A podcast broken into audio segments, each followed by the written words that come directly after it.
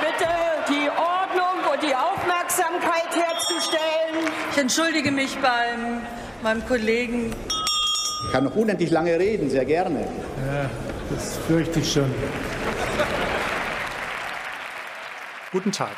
Herzlich willkommen zum Bundestalk, dem Politik-Podcast der Taz. Mein Name ist Ulrich Schulte. Ich arbeite im Parlamentsbüro der Taz und ich freue mich, Sie hier heute zu einer sehr besonderen Folge begrüßen zu dürfen. Wir reden nämlich über etwas, was äh, unterbezahlte Tazler chronisch zu wenig haben, über, über Geld. Also die Frage ist heute, welche Rolle spielt eigentlich Geld? Spielt die Finanzpolitik in diesem Wahlkampf? Und wir haben äh, wie immer eine tolle äh, Gästin eingeladen, die sitzt neben mir, nämlich ja, Ulrike Herrmann, ich bin äh, Wirtschaftsredakteurin bei der Taz äh, seit ungefähr 20 Jahren. Und äh, hallo Ulrike, schön, dass du da bist. Und äh, außerdem dabei ist Stefan Reinecke, ich arbeite auch im Parlamentsbüro der Taz wie Uli und ähm, beschäftige mich da vor allen Dingen mit der SPD und ein bisschen mit der Linkspartei und außerdem bin ich im Moment noch Co-Leiter der Mein des Meinungsressorts. Und ich berichte im Parlamentsbüro vor allem über die Grünen, das habe ich gerade vergessen. Fangen wir doch, also wir kommen gerade alle so ein bisschen frisch aus dem Urlaub. Wir sind unheimlich braun gebrannt und auch durchtrainierter als sonst, also gut gelaunt und kommen jetzt zurück in diesen Wahlkampf. Und äh, mein Eindruck war jetzt der ersten Tage, in denen ich wieder in der Taz war und äh, wir zeichnen diesen Podcast am 5. August auf, das ist immer wichtig.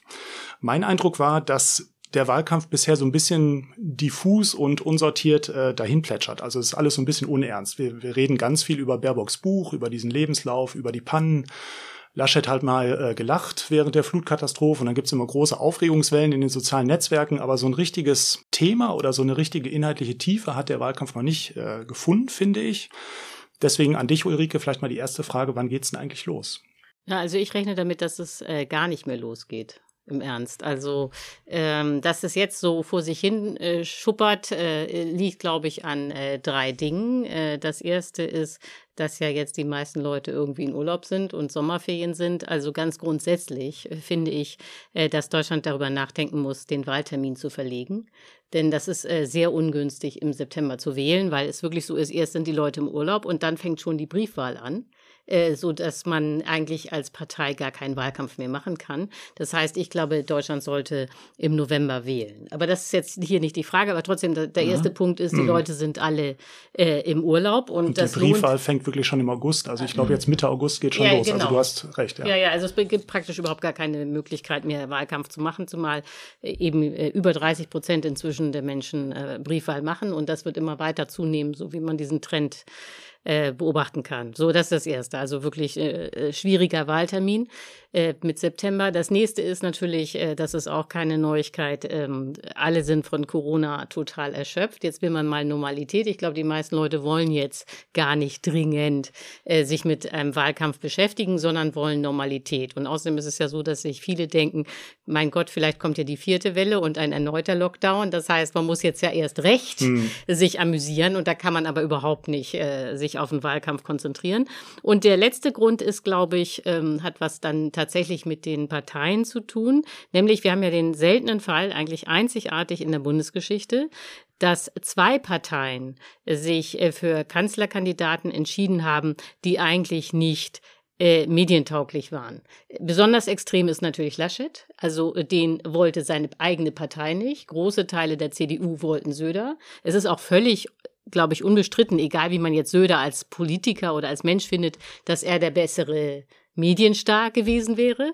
Die CDU hat sich also aus Parteiräson äh, für Laschet entschieden, weil man keine Lust hatte, dass die CSU übernimmt, weil man keine Lust hatte, Liste Söder zu sein und so weiter. Aber man hat mhm. nicht äh, sozusagen an das Wahlvolk und an den Wahlkampf gedacht. Äh, das rächt sich jetzt. Mhm. Und ähnlich war es bei den Grünen. Da hat man auch äh, aus vielen Gründen, die man irgendwie nachvollziehen kann, Annalena Baerbock genommen, obwohl das eigentlich ein Risiko war, jemanden zu wählen, der noch keine mhm. Exekutiverfahrung hat, der nicht bekannt ist, obwohl man jemanden hatte wie äh, Habeck, äh, der Exekutiverfahrung mitbrachte und wahrscheinlich medientauglicher ist. Nicht? Aber wieder mhm. hat man sich gegen den Wahlkampf entschieden und für irgendwelche parteiinternen Gründe. Und das zahlt jetzt sich aber sozusagen negativ aus in diesem Wahlkampf, äh, dass die Wähler, die dachten, wir sind, werden eigentlich ignoriert, äh, sich auch gar nicht mehr interessieren.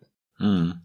Stefan, würdest du da mitgehen? Also äh, würdest du sagen, dass das liegt viel an Personen und äh, es liegt auch an dieser Corona-Müdigkeit oder hat das noch andere Gründe und, und wenn man das beklagt, einen inhaltsleeren Wahlkampf, ist das nicht auch ein bisschen äh, unhistorisch, weil äh, ich erinnere die Merkel-Wahlkämpfe äh, der mhm. vergangenen mhm. Bundestagswahlen, also die waren nie besonders politisch, da haben wir nie über die wichtigen Themen gesprochen. Das ist richtig. Ich denke, Ulrike hat schon drei wirklich wichtige Punkte genannt, die das erklären, dieses etwas, ja, wie soll man das denn beschreiben? Etwas ratlose, nebelige, diffuse, es gibt kein zentrales Thema, es gibt sozusagen so stolpernde Kandidaten, Kandidatinnen, dann scheint die Wahl irgendwie schon gelaufen zu sein, dann ist sie es aber gar nicht, weil Laschet an der falschen Stelle lacht und so. Und also ich glaube aber, äh, es gibt noch einen vielleicht vierten Grund und der ist Merkel. Also Merkel ist ja weg, das ist ja das historisch Neue. Ja, wir haben eine seltsame Situation, also sozusagen der Kandidat einer Partei, die im Grunde nur 15, 16 Prozent in den Umfragen hat, ist, wäre aber der beliebteste Kanzler, während die beiden führenden Parteien Kandidaten haben, die irgendwie in den Sympathiepolls irgendwie eher hinten liegen, auch ganz neu. Sowas, so eine Spreizung gab es, glaube ich, noch nie in Wahlkämpfen, zumindest nicht in denen, die ich erlebt habe. Ich würde aber sagen, es gibt noch einen anderen Punkt dahinter und das ist gewissermaßen eine Wahl ohne Merkel, aber der Mer Merkelismus lebt. Mhm. Ja, und der Merkelismus ist, auf Sicht fahren, pragmatisch sein, keine Zuspitzung, asymmetrische Demobilisierung hieß es sozusagen bei den Spin-Doktoren von Merkel.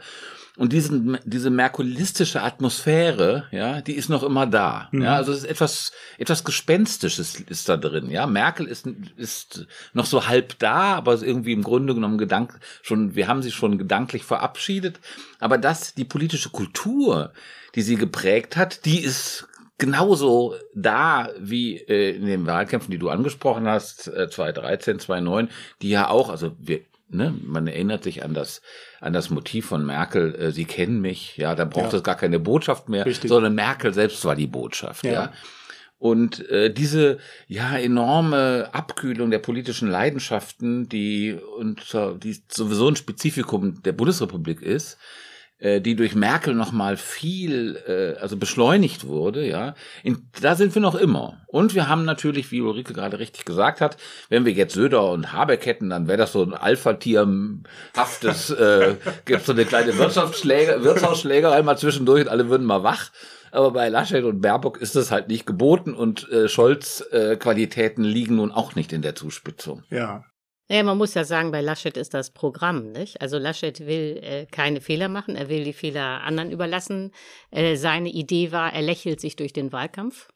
Äh, und das ist gescheitert. Und das ist nicht nur gescheitert, weil er mal an der falschen Stelle gelacht hat, sondern äh, Laschet macht eigentlich ununterbrochen Fehler. Er hat bisher noch nicht eine einzige Sache richtig gemacht. Also er hat in Interviews gelogen und irgendwie Sachen über das Parteiprogramm erzählt, die da gar nicht drinstehen, und zwar mehrfach. Das ist eigentlich unvorstellbar, dass man wesentliche Forderungen als Parteichef völlig falsch Was meinst du damit? Ja, also das erste Interview, das er unvergessen, das erste Interview, das er gegeben hat, äh, als das Wahlprogramm der CDU dann endlich verabschiedet war. Lange hatte die Partei ja gar kein Wahlprogramm. Das dauerte auch bis Juni, bis das endlich fertig war. Aber dann gab es ein äh, Interview zu prominenter Zeit, nämlich äh, im Heute-Journal durfte er das Wahlprogramm erläutern. Und da hat er dann erzählt, so äh, äh dem staunenden Fernsehpublikum, ja, also in der, äh, in, äh, im Parteiprogramm der CDU würde die schwarze Null gar nicht drinstehen. So, das ist glatt gelogen, denn da mhm. steht da, da steht der ausgeglichene Haushalt natürlich drin. Und was noch besser ist, in der Pressekonferenz vorher hatten sie auch breit er und Söder von der schwarzen Null erzählt. Mhm. Und das ist eigentlich gar nicht mehr zu fassen. Das ist ein mhm. derart eklatanter Wahnsinn. Er hat so, ja, dann, ja, dann, äh, das ging ja so weiter. Also er hat dann später nochmal zum Beispiel zum Thema Steuersenkungen ja, genau. auch gesagt, nein, Steuersenkungen haben wir eigentlich nicht vor. Nee, das war dann das Sommerinterview. Nächstes, da, nächstes mhm. großes Interview, nächster großer da, Fehler. Da kommen wir dann gleich noch drauf, also ja. auf die Steuern. Und ähm, ich wollte dich mal fragen, glaubst du eigentlich, dass er bewusst lügt? Weil äh, es ist, das ist ja eigentlich äh, verrückt, bewusst zu lügen in der aufgeregten Mediengesellschaft, wie wir die heute haben. Also es wird ihm sofort nachgewiesen, es fällt ihm sofort auf die Füße.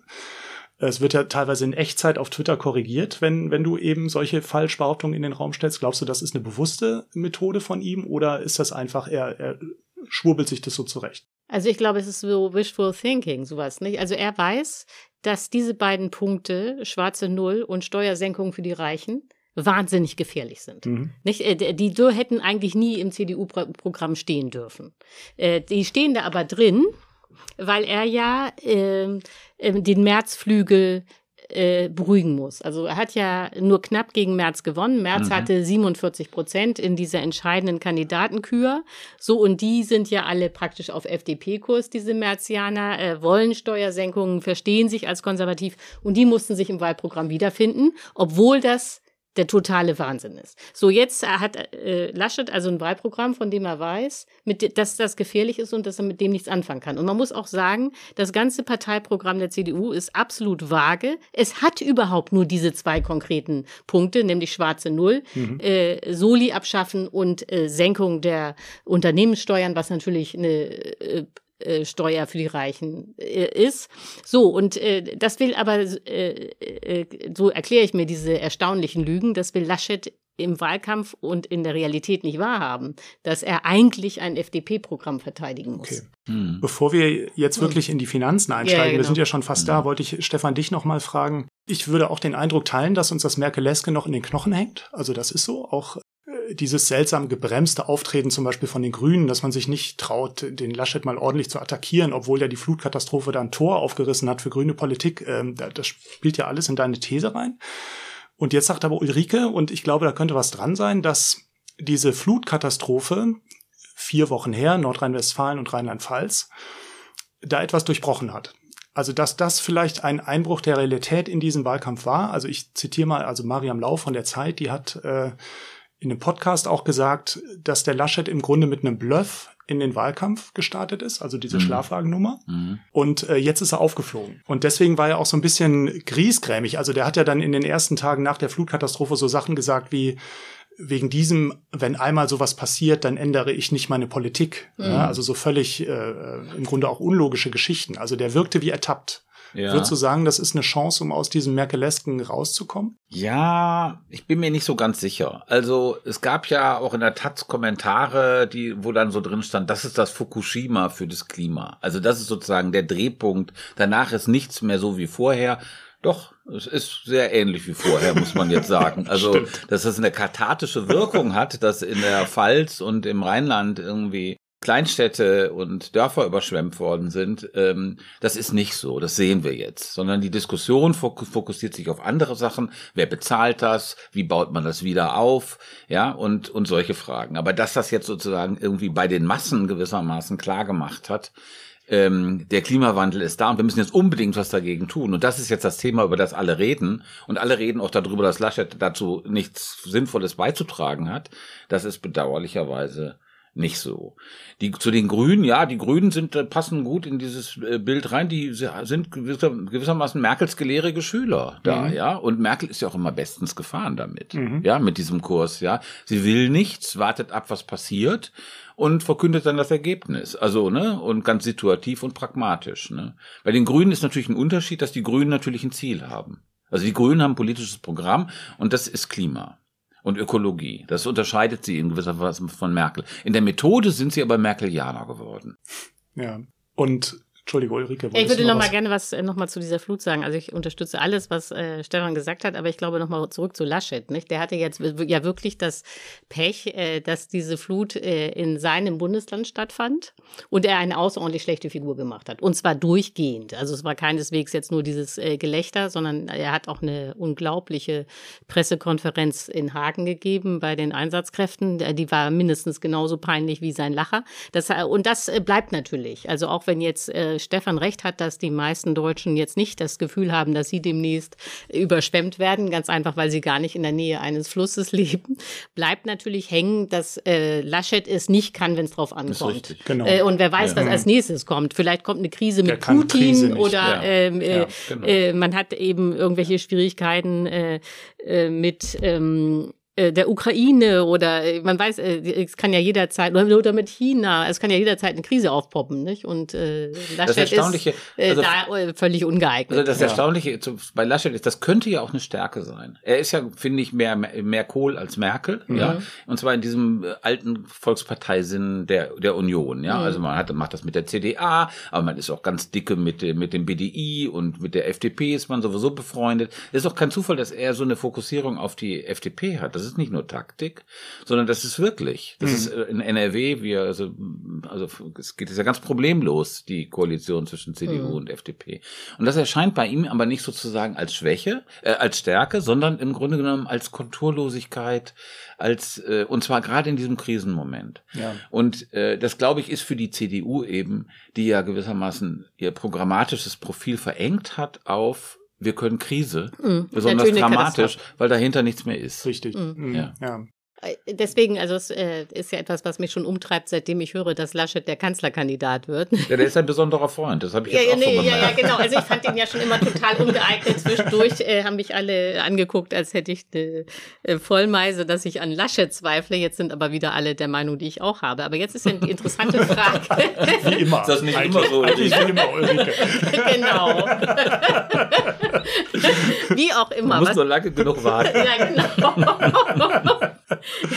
ja, was ich mich aber jetzt frage, nicht? um mich jetzt wieder äh, ordentlich in die Nesseln zu setzen, ist, ähm, ob die CDU äh, oder die Union den Kandidaten noch austauscht. Nein. Nein. Nee, also ihr seid ganz nein, sicher. Unmöglich. Nein, davon unmöglich. bin ich okay. absolut fest überzeugt. Also Söder äh, kommt nicht ran. Nein, nein, nein. Nein, nein. Okay. nein es gibt auch keine Habeck-Option, es gibt keine Söder-Option, einfach nein. weil der Schaden, wenn du das machst, viel größer ist als der, als der Gewinn. Ich finde die interessant, also die wichtigere Frage ist, schaffen die es, ihr Konzept live und in Echtzeit umzuschreiben? Also das, äh, das ursprüngliche Konzept Schlafwagen, also mhm. ist ja ein Söder-Zitat, äh, der mhm. will mit dem Schlafwagen ins Kanzleramt, ja. ist gescheitert. Und äh, jetzt ist die Frage, kriegen die die Kurve und machen die noch irgendwie was Neues? Aber und, ich, äh, ich glaube es nicht. Glaube was soll denn das sein? Also ich meine, du ja. hast jetzt diese surreale Situation, dass Söder da immer irgendwie pushy wirkt, ja, und will irgendwas, was so genau ist, nicht so ja. ganz klar. Ist auch und egal. Laschet sagt, Laschet sagt ja, gar nichts. Absolut. Also das ist eine sehr suboptimale äh, aber Situation, so acht jetzt, Wochen vor der Wahl. Nee, und vor allen Dingen, ich meine, jetzt äh, sagt doch Laschet ständig seine Auftritte ab, nicht? Also auch mhm. äh, gerade die Auftritte zusammen mit Scholz. Mhm, ich glaube, ja. ja. das wird ja noch zunehmen. Also ich meine, irgendwann kommen ja die Trielle und so weiter. Ne? Also äh, das könnte ihn, glaube ich, auch noch sehr schaden. Dass ja. er, ja, er hat auch Formate zum Beispiel mit, mit jüngeren Journalistinnen und mit, einer, mit einem jüngeren Klientel abgesagt. Also äh, Rezo hatte ihn ja angefragt mit ja. Thilo Jung und äh, Pro7 hat er abgesagt. Also man merkt ganz mhm. klar, dass er im Grunde eher auf diese Rentnergeneration zielt. Ne? Mhm. Äh, also er sendet da auch, finde ich, an diesem Klimaschutzthema mhm. komplett vorbei. Aber wir müssen jetzt mal langsam die Kurve zu unserem Absolut. eigentlichen Thema zu kriegen, zu Geld, zu Finanzen. Und da fände ich es vielleicht auch hilfreich, äh, also nicht nur für unsere Hörer, sondern auch für mich, dass wir noch mal einmal ganz kurz uns vergegenwärtigen, was die eigentlich wollen. Also äh, Ulrike, du hast das schon im Groben angedeutet, was im Unionsprogramm steht zu Finanzen. Sag das doch noch mal ganz kurz. Ja, also das äh, Unionsprogramm hat äh, insgesamt 140 Seiten, besteht aber nur aus vagen Sätzen, bis auf äh, einige Passagen in äh, dem Finanzkapitel, sprich äh, zur Steuerpolitik. Und da sind die wesentlichen Punkte, dass der Soli ganz abgeschafft werden soll. das klingt ja erstmal gerecht, so nach der Solidarbeitrag, genau. Solidaritätszuschlag, genau. Und das klingt ja erstmal gerecht nach dem Motto, wenn da schon für 95 Prozent der äh, Steuerzahler abgeschafft worden ist, dann muss das doch für die letzten fünf Prozent auch gelten. Aber äh, man muss sich erstmal klar machen, dass äh, diese obersten fünf Prozent genau die sind, die natürlich die reichsten sind, auch am meisten bisher zum Soli beigetragen haben. Und es sind die Leute, die bisher in der Steuerpolitik permanent entlastet wurden. Mhm. Nicht? Mhm. Also insofern äh, wäre das ein weiteres völlig sinnloses Steuergeschenk, weil es ja gleichzeitig so ist, dass die obersten äh, 10 Prozent auch äh, über 60 Prozent des Volksvermögens haben. Kostet den Staat, glaube ich, 10 Milliarden Euro im Jahr. Ne? Ja, genau, das würde ungefähr. Für die restlichen Prozent Ja, genau, das würde 10 Milliarden kosten. Und äh, diese 10 Milliarden hat der Staat auch überhaupt nicht. So, aber das will die CDU. Sie will also unbedingt die Reichen mit weiteren 10 Milliarden beschenken.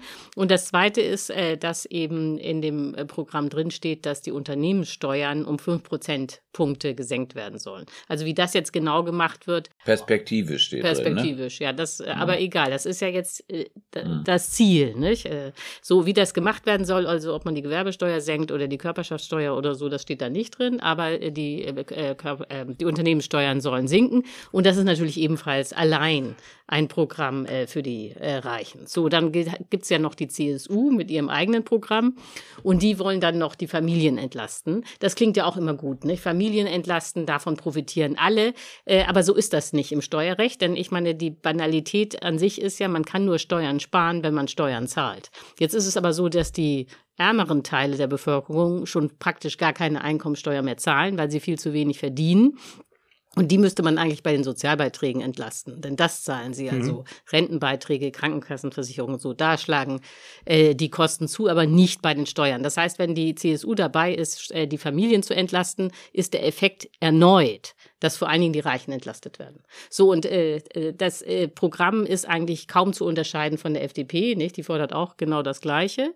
So, das ist äh, die sozusagen die konservative Seite, während äh, von der Linkspartei bis äh, zu den Grünen und zur SPD äh, das Programm ein völlig anderes ist. Da will man eigentlich die höheren Schichten belasten und da muss jetzt Stefan was zu sagen. Unteren also, Schichten entlasten. Genau, also man ja. kann im Grunde auch die Union zusammenfassen, äh, das ist so ein Wünsch dir was. Ne? Also die haben wirklich jetzt ein äh, massives Begünstigungsprogramm für Wohlhabende für Reiche, ja. äh, aufgelegt, wollen aber gleichzeitig keine neuen Schulden. Nee, schwarze Null, ich äh, wollen, vergaß, wollen ja. an der schwarzen Null festhalten. Mhm und haben gleichzeitig Punkte drin, die massive Investitionen bedeuten würden. Also wollen gleichzeitig irgendwie den, genau. diese ganze Ladeinfrastruktur für E-Mobilität, die muss ja auch bezahlt werden. Ja. Ne? Also im Grunde haben wir die, aus meiner Sicht die interessante Situation, dass die Partei, die für sich immer in Anspruch nimmt, dass äh, den Pragmatismus mit Löffeln gefressen zu haben, äh, das unseriöseste Finanzkonzept hat. Mhm.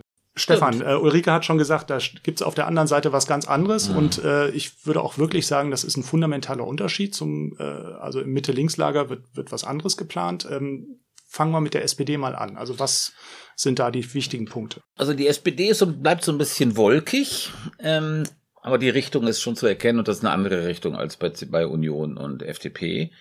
Ähm, die sagen, äh, die Einkommensteuer, die ja Rot-Grün seinerzeit äh, glorios gesenkt hat, soll wieder ein für bisschen die Reichen. für die Reichen soll wieder ein bisschen steigen, nämlich um drei Prozent, ähm, also von 42 auf 45 Einkommensteuer, also sehr moderat und zwar ähm, bei Einzelpersonen 250.000, bei EPAN 500.000. Also das ist sozusagen wirklich eine obere Einkommensgruppe.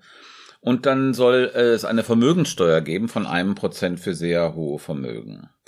Und das ist sozusagen das, was, die, was, was, was die SPD in ihrem Programm stehen hat. In eine ähnliche Richtung geht das, was die Grünen gesagt haben. Die sind aber genauer und sie sind auch, ähm, sie wollen auch mehr. Also bei ihnen ist es so, dass sozusagen diese äh, Einkommenssteuer ähm, schon bei 100.000 oder 200.000 bei Ehepaaren, also diese drei Prozent mehr es geben soll und für diese Gruppe 250.000, 500.000 soll die um 6 Prozent steigen, also auf, auf 48 Prozent mhm. dann. Das heißt, die, die Grünen wollen mehr Belastung der Oberschicht über Einkommensteuer. Und auch äh, bei der Vermögensteuer ist es ein bisschen konkreter, weil sie nicht sagen, die SPD sagt für hohe Vermögen, was kann man sich irgendwas darunter vorstellen? Und die Grünen sagen immerhin, ja, das soll auf ein Vermögen von zwei Millionen sein in ihrem Programm. Wobei da das Interessante ist, dass ähm, Thorsten Schäfer-Gümbel, ehemaliger SPD-Vorsitzender, für eine gewisse Zeit hat äh, dieses Vermögensteuerkonzept entwickelt für die SPD mhm. und der hatte genau diese zwei Millionen Freibetrag mhm. drin. Also das heißt, da gibt's auch zwischen SPD und Grünen eigentlich einen Konsens in der Frage und ich würde gern einmal, einmal erklären, wie viel eigentlich ein Vermögender dann zahlen würde, weil gegen eine Vermögensteuer wird immer massiv mobilisiert von äh, der konservativen Presse und auch von entsprechenden Unternehmensverbänden. Da wird immer gesagt, der hier zieht der Sozialismus ein und alle Unternehmerinnen äh, wandern dann aus, weil sie im Grunde äh, ihre Unternehmen nicht mehr äh, halten können. Und äh, wenn man mal einen Freibetrag von zwei Millionen Euro nimmt und äh, ein Ehepaar der Normalzustand ist ja verheiratet zu sein, dann hast du als Ehepaar einen äh, Freibetrag von vier Millionen Euro. Das heißt, wenn du ein in Baden-Württemberg lebst und irgendwie Ingenieur bist und, und du hast irgendwie mehrere Immobilien geerbt, also vier Millionen Euro ist ja dann schon ganze Mietshäuser, also mhm. mit mehreren Parteien, dann hast du eben diese massiven, äh, mhm. diese deutlichen Mietseinnahmen. Und du musst dann, wenn du zum Beispiel vier Millionen Euro und 100.000 Euro besitzt, musst du ein Prozent auf 100.000 Euro zahlen. Mhm. Das heißt 1.000 Euro im Jahr. Und das ist aus meiner Sicht eine absolut überschaubare Belastung. Das heißt, eine Vermögensteuer, die wirkt immer so ein bisschen wie das, wie der Schatten an der Wand, äh, äh ist es aber nicht. Also da gibt's relativ moderate Konzepte. Also das ist, das muss man nochmal unterstreichen. Ich finde das, finde das absolut äh, richtig, was du gesagt hast. Es sind wirklich völlig moderat, es sind im Grunde genommen Tropfen auf den heißen Stein. Hm. Wenn wir uns das anschauen, was in der Gesellschaft in den letzten 20 Jahren passiert ist. Wir haben nämlich die Spreizung vor allen Dingen bei den Vermögen in der Gesellschaft. Wir hatten die bei den Einkommen nach 2003 um die Jahrtausendwende, da ist, sind, da ist es sehr bei den Einkommen sehr auseinandergegangen und bei den, dann ist es wieder auch wegen Mindestlohn ähm, äh, wieder so ein bisschen, also zumindest hat, ist die Spreizung nicht viel größer geworden. Bei den Vermögen ist es aber anders. Ja, also wir haben, wenn wir die untere Einkommenshälfte sehen, ja, dann haben die 1,5 Prozent des Vermögens. Ja, und die oberen eine Prozent hat, glaube ich, ein Drittel. Und das sind wirklich drastische Zahlen. Und mhm. das ist in Deutschland. Ich kann das auch so sagen, dass äh, fünf Prozent die oberen 5 Prozent haben genauso viel wie der Rest. Ja. Also die restlichen 95 Prozent. Ja. Ne? Und auf dieser Folie spielt diese Vermögenssteuer, ja, die im Grunde genommen, wenn man sich diese Entwicklung anguckt, die auch wirklich jetzt verschärft ist wegen bestimmter Sachen, also sozusagen Aktien, dass die Aktienmärkte so explodieren, dass die Immobilienwerte so, immobil äh, so explodiert sind.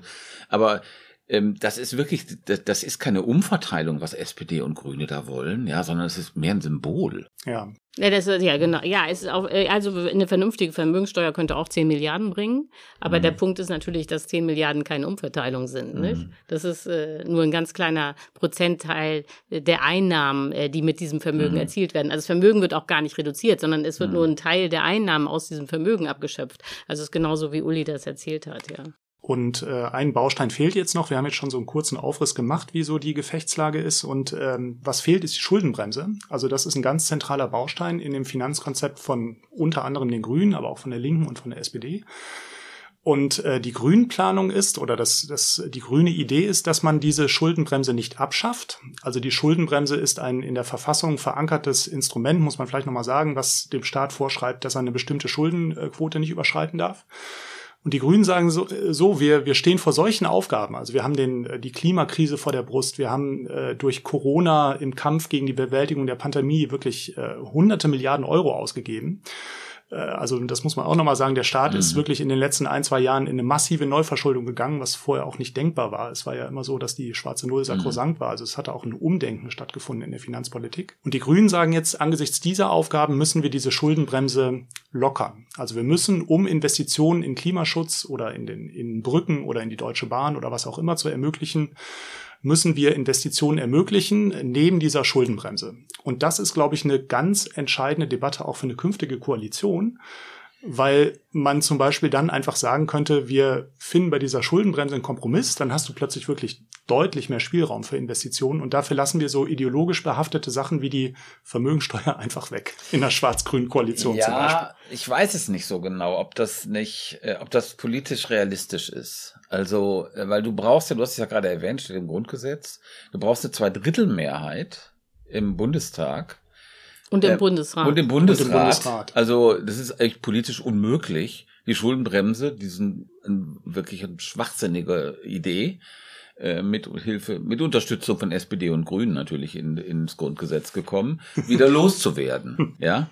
Und man muss sagen, dass diese grüne Idee, die du gerade skizziert hast, ein einigermaßen ernstzunehmender Plan ist zumindest zu sagen, wir schaffen die nicht ab, was sowieso nicht gehen wird, sondern wir modifizieren die, wir passen die an, da kann man vielleicht Bündnispartner für gewinnen für sowas, ja.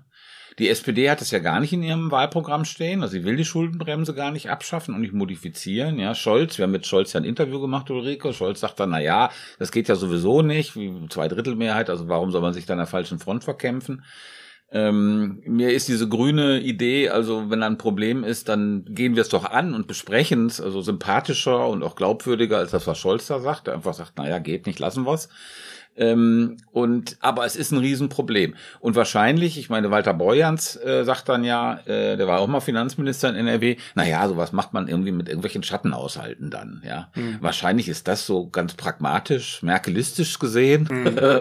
die äh, naheliegendste Möglichkeit, ja, das oder? wird natürlich auch, die, das äh, wird ja auch die CDU machen. Also die CDU äh, hat ja auch riesige Ausgabenprogramme für den Klimaschutz. Ja. Das Geld muss ja irgendwo herkommen, ne? Ja. Also äh, das äh, äh und natürlich wird man die, also das, die Schuldenbremse wird man aufweichen. Ja, aber siehst du, äh, Uli, also siehst du sozusagen da äh, eine Realisierungschance für diese, für diese, für diesen grünen Plan? Äh, nicht eins zu eins. Also ich glaube, es gibt, ähm, ich rede jetzt nur mal über eine schwarz-grüne Koalition, weil ich die für wahrscheinlich mhm. halte. Ähm, es gibt bei den CDU-Lern durchaus Leute, die das sehr ähnlich sehen wie die Grünen. Also es gab mal ein Papier, es ist schon ein paar Monate her, von Helge Braun aus dem Kanzleramt. Ja, genau. Da hat er im Grunde eins ja. zu eins das grüne Konzept äh, runterargumentiert mit, mit einer christdemokratischen Argumentation. Also da ist schlimm verhauen worden dafür. Ist, ist sofort zurückgepfiffen worden. Mhm. Also Brinkhaus, äh, Fraktion hat gesagt, geht gar nicht. Äh, Altmaier hat gesagt, geht gar nicht. Also gab es irgendwie sofort Prügel. Ähm, und ich halte also ich glaube, die Grünen reden sich das so ein bisschen schön. Die sagen, mhm. naja, man kommt dann unter vernünftigen Demokraten schon ins Gespräch angesichts der Ernsthaftigkeit der Lage und so. Äh, und ich halte also eher für wahrscheinlich, dass man sich dann auf so, so Schattenhaushaltsgeschichten verständigt, mhm. also dass man im Grunde äh, Etats erfindet, die da nicht ähm, äh, unbedingt runterfallen unter die Schuldenbremse und dass man zum Beispiel umweltschädliche Subventionen abschafft. Mhm. Also das sind Möglichkeiten, Steuersubventionen einfach zu streichen. Da könnte man in der grünen Planung 10 Milliarden äh, relativ schnell holen. Und das läuft in die CDU-Erzählung, wir machen keine Steuererhöhung, weil du, weil du es dann eventuell nicht Steuererhöhung mhm. nennen könntest. Ne? Aber oder oder man, man verlängert einfach sozusagen die Aussetzung. Ich meine, das geht ja irgendwie auch. Der Schuldenbremse, ja. Ja, natürlich. Richtig, also das ist vielleicht das noch die auch. einfachste Möglichkeit ja, jetzt erstmal. Ja. ja. Naja, man hat ja auch schon große äh, Reserveposten im Haushalt beschlossen. Also mhm. äh, nicht, also jetzt ging ja ein Haushalt durch mit 240 Milliarden für Corona-Hilfen, der ist mhm. ja schon mhm. beschlossen, aber diese 240 Milliarden wird man wahrscheinlich gar nicht brauchen. Ne? Und dann hat man das äh, Geld für andere Zwecke. Mhm. Wen wir jetzt noch gar nicht erwähnt haben, ist die Linkspartei. Mhm. Und die Linkspartei, die sticht ja wirklich raus finanzpolitisch, weil die wirklich etwas, also nochmal was ganz anderes wollen als SPD und Grüne. Mhm. Die wollen nämlich echte Umverteilung. Ja, das kann man so sagen. Stefan, ja. du bist haben, der Linkspartei. Äh, ja. ja, die Linkspartei ist da, tritt da entschiedener auf als SPD und Grüne. Also die äh, wollen die sozusagen die Kohlsche ähm, äh, Einkommensteuer 53 Prozent äh, ab einem Einkommen, glaube ich, von zu versteuerndem Einkommen von 70.000 Euro. Ja, aber insgesamt gehen sie noch weiter aus und höher. Die gehen dann noch höher und ähm, sie wollen eine Vermögenssteuer, ein Prozent ab einer Million. Ähm, und das soll auch ansteigen. Ja, also das ist ein dynamisches Modell, das soll hochgehen bis fünf Prozent Vermögenssteuer. Ja, progressiv. Genau. Bei, bei, bei, dann bei, bei 50 Millionen, wenn ich das richtig entsinne. Und dazu soll es noch eine Vermögensabgabe aus Corona-Gründen geben. Ähm, ab zwei Millionen, glaube ich, und die genau. soll auch äh, deftig sein. Und ähm, die würde, ähm, diese Vermögensabgabe würde, ähm, ich glaube laut DIW ungefähr 400.000 Haushalte in Deutschland, also die 400.000 reichsten Haushalte in Deutschland betreffen. Und das ist schon ein Umverteilungsprogramm. Da kann man jetzt auf der einen Seite sagen, das ist ja ein totales Wolkenkuckucksheim. Ja, also so wird's ja nie kommen. Ähm, das stimmt wahrscheinlich, ja. Ähm, wenn man sich jetzt aber diese, was ich vorhin skizziert habe, diese reale Umverteilung, gerade was Vermögen angeht, äh, in Deutschland anguckt, dann ist es, ähm, wäre es eigentlich ein Programm, was mir also diskutabler und ähm, also effektiver äh, erscheint als das, was SPD und Grüne da planen. Ja, also wie gesagt, politisch äh, schnell umsetzbar ist es bestimmt nicht. Aber wenn man jetzt ernsthaft sagt, wir haben ein Problem mit wirklicher massiver Ungleichheit in Deutschland, dann muss man eben auch ein, äh, dann kann man nicht, nicht nur Placebos äh, äh, verabreichen. Ja, vielleicht sollte man aber jetzt noch mal sagen, äh, dass ganz grundsätzlich eigentlich all, alle Steuern müssen durch den Bundesrat. Und das bedeutet, dass es sowieso zu überhaupt gar keiner Steuerreform Jetzt kommen kommt hier wird. die harte Stimme der Realpolitik. Ja, nee, wirklich. äh, egal, was in den Programmen steht, äh, es gibt, äh, es wird immer eine Vetomehrheit ähm, im Bundesrat gegen alles geben. Also wenn wir jetzt Schwarz-Grün haben, dann ist einfach klar, Schwarz-Grün hat keine Mehrheit im Bundesrat. Mhm. Und das Gleiche gilt für jede andere Konstellation. Also mhm. insofern ist es natürlich interessant, dass über Steuerpolitik geredet wird oder mhm. dass das sozusagen eine entscheidende Unterschied zwischen den Parteien ist in ihren Programmen. Aber gleichzeitig ist es so, dass genau dieses Thema realpolitisch am wenigsten Bedeutung hat. Einfach weil der Bundesrat immer dagegen stehen kann. Also du meinst, es gibt. Also es passiert dann einfach. Es passiert gar nichts. Was glaubst gar du, wie schwarz-grüne Finanzpolitik aussieht? Äh, es wird sie, äh, also der, es äh, wird äh, keine wesentlichen Punkte geben. Okay. So, weil zum Beispiel den Soli abschaffen, das könnte man dann auch äh, im äh, Bundesrat verhindern. Das Mhm. müsste man zu, das wäre zustimmungspflichtig, weil ja die Einkommensteuer auch an die Länder geht. Ich meine, das ist jetzt natürlich eine lustige Perspektive. Also es ist völlig egal, wie die Wahl ausgeht. An der Finanzpolitik ändert sich sowieso nichts. Es wird keine, bei den Steuern ändert sich nichts, ja. Ja, gut. Ja, ich, ich glaube, es, also was dafür spricht, ist, dass es in beiden Konstellationen, die ich im Moment für realistisch halte, also sowohl bei Schwarz-Grün als auch bei der Ampel, Hm. von wem auch immer geführt, dass da einfach die Antagonisten hart gegenüberstehen. Ja, ne? Also auch du hast noch, ja. auch in der Ampel, die ja in der Taz manchen als progressives Bündnis gilt, wirst du dann vielleicht einen Finanzminister Christian Lindner haben, der sich schon für dieses Amt in Stellung bringt und der sagt dann einfach zu allem Nein. Aber Und- was mich ja wundert, ist, dass ihr so sehr äh, äh, denkt, es könnte die Ampel geben. Also ich finde Jamaika ja viel wahrscheinlicher. Also ich äh, glaube, dass äh, Schwarz-Grün nicht reichen wird, weil Laschet eben äh, nicht genug CDU-Stimmen generiert. Aber er wird stärker sein, wahrscheinlich trotz allem als Scholz, ganz einfach, weil die Rentner dann alle CDU wählen. Äh, Und ähm, dann muss man noch eine weitere Partei an Bord holen und das wäre dann entweder die SPD oder die FDP. Und da wäre dann meine Prognose, dass die SPD eigentlich vor allen Dingen an der Basis endlich mal in die äh, Opposition will und schon gar nicht jetzt da noch mit Grünen und äh, CDU irgendwie mehr regieren will. Und äh, gleichzeitig muss Lindner unbedingt in die Regierung, um den Fehler von 2017 zu korrigieren, als er Jamaika abgelehnt hat. So, das heißt eigentlich äh, die realistischste Perspektive aus meiner Sicht im Augenblick ist Jamaika. Traue mich natürlich kaum was zu sagen, weil Ulrike am Ende sowieso immer recht hat. Nee, ja, ja, genau. Aber, Aber äh, ich würde Außer- doch kurz darauf hinweisen, dass das Gute an dieser Wahl ist, und das unterscheidet sie von 2017 und 2013, dass wir nicht wissen, wie sie ausgeht. das stimmt. Das ist was Und 2,9, wirklich- da wusste man auch schon, dass 2,9, es ja. das Merkel Das ist wirklich erfreulich. Ja. Also wir haben ja sozusagen diese seltsamen Konjunkturen und dann sieht's mal so aus und dann scheint es vollkommen klar zu sein, dass die Grünen keine Chance mehr haben und so weiter und so weiter. Und das ist alles offen. Also wir haben eine offene Situation und ich meine, das ist eigentlich nicht schlecht so. Nee, also wenn, stimmt, wenn ja. schon die Finanzpolitik nicht zu verändern ist, dann ist es ja zumindest ganz so gut, dass man nicht genau weiß, wer die nächste Regierung stellen wird. Weil bis jetzt war ja immer die Frage nur, wer darf mit Merkel regieren. Ja, ich bin da auch inzwischen ganz vorsichtig geworden mit so ganz harten Vorhersagen, weil ich glaube, dass die Lage so volatil ist. Also wir sehen das jetzt mit, mit Scholz und der SPD. Also die haben alle abgeschrieben und seit ein paar Wochen gibt's jetzt die Kommentare, Scholz kommt wieder um die Ecke und einen, ein Momentum für die SPD und so. Und das bildet sich jetzt in den Umfragen noch nicht so ganz ab. Aber äh, man muss ja schon sagen, in einer äh, Situation, wo klar war bei allen vergangenen Wahlen, dass der Kandidat eine extrem wichtige Rolle spielt, ähm, dass der auf den letzten Metern gegenüber einem patzenden Laschet und einer stolpernden Baerbock noch irgendwie ein bisschen Genau. äh, aufholt, halte ich für nicht unwahrscheinlich. Nein, es ist ne? nicht Und dann unwahrscheinlich. ist die Es- Ampel plötzlich im Raum. Es So. kann, es kann passieren. Ja. Also es kann wirklich noch eine Menge passieren. Mhm. Ja, und also diese Kandidaten äh, mit deiner Skepsis hast du da recht gehabt bei Laschet, ja. Und ähm, das ist, muss noch nicht zu Ende sein mit den Fehlern, ja.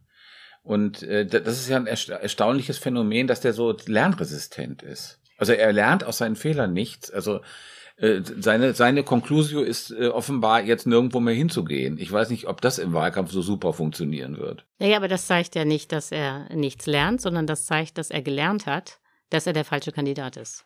nee, äh, ich glaube, nee, ganz, äh, ganz im Ernst, ich glaube, äh, dass er das jetzt verstanden hat. Hm. Und äh, ich meine, das hätte man ja eben vorher schon wissen können, weil das Beste war ja immer, dass Laschet sich angepriesen hat als er wäre Teamplayer und Europäer.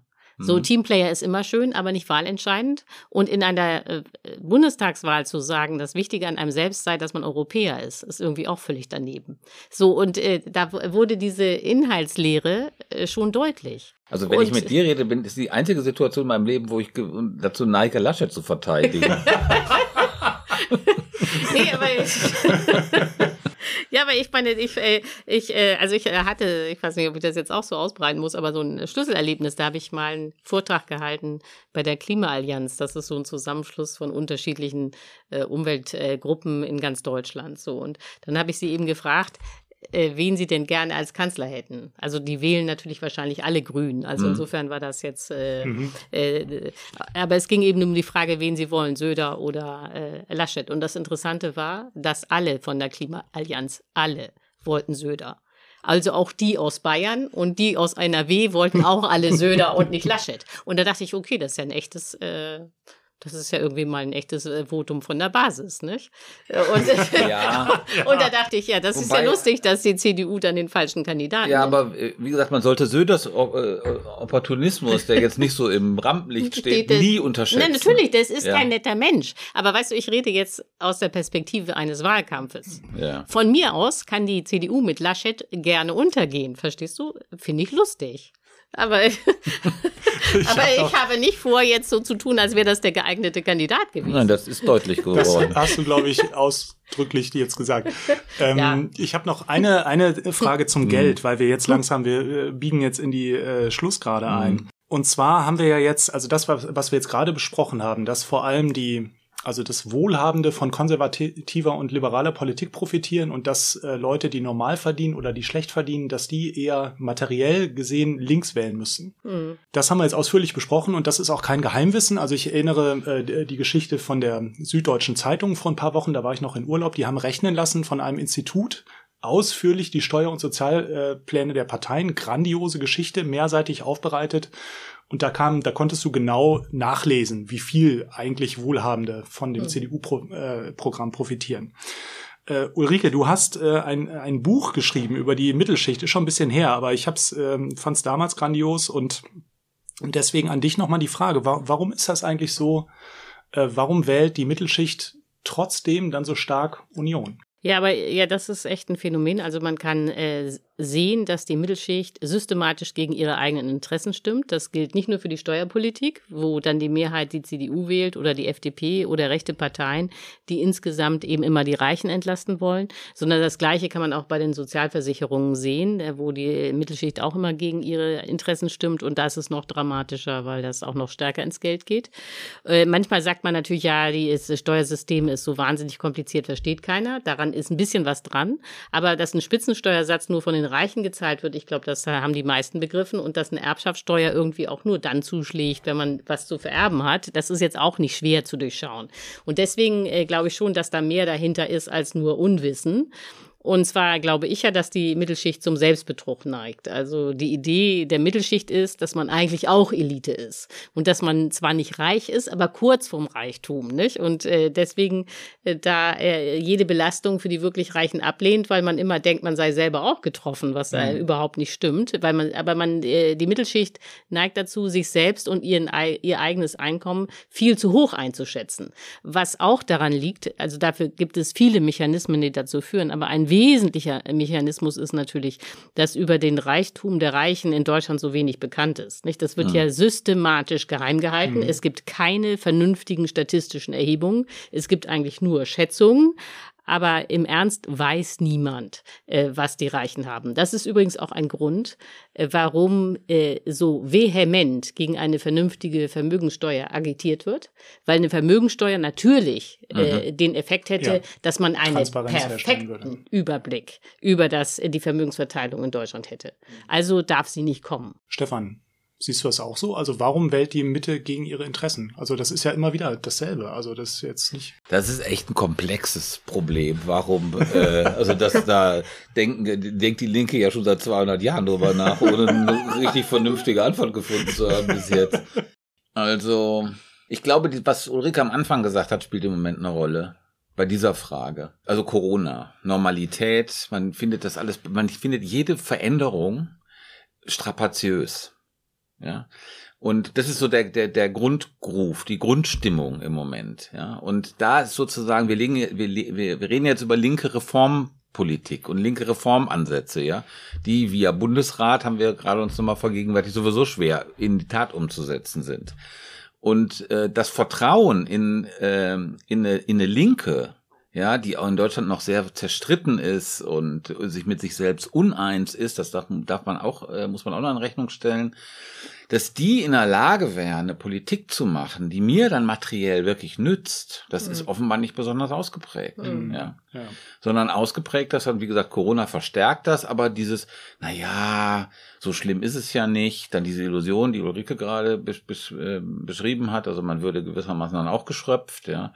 Man kann das sehr gut an der Erbschaftssteuer sehen, ja. Also die Erbschaftssteuer ist in Deutschland ja, ich weiß nicht wie viel, 400 Milliarden werden, glaube ich, mhm äh, im Jahr vererbt und davon sind, ich weiß nicht, drei oder Komm, vier. Vier Milliarden kommen dann beim Staat an. Genau, also das ist ein äh, ganz kleiner Teil.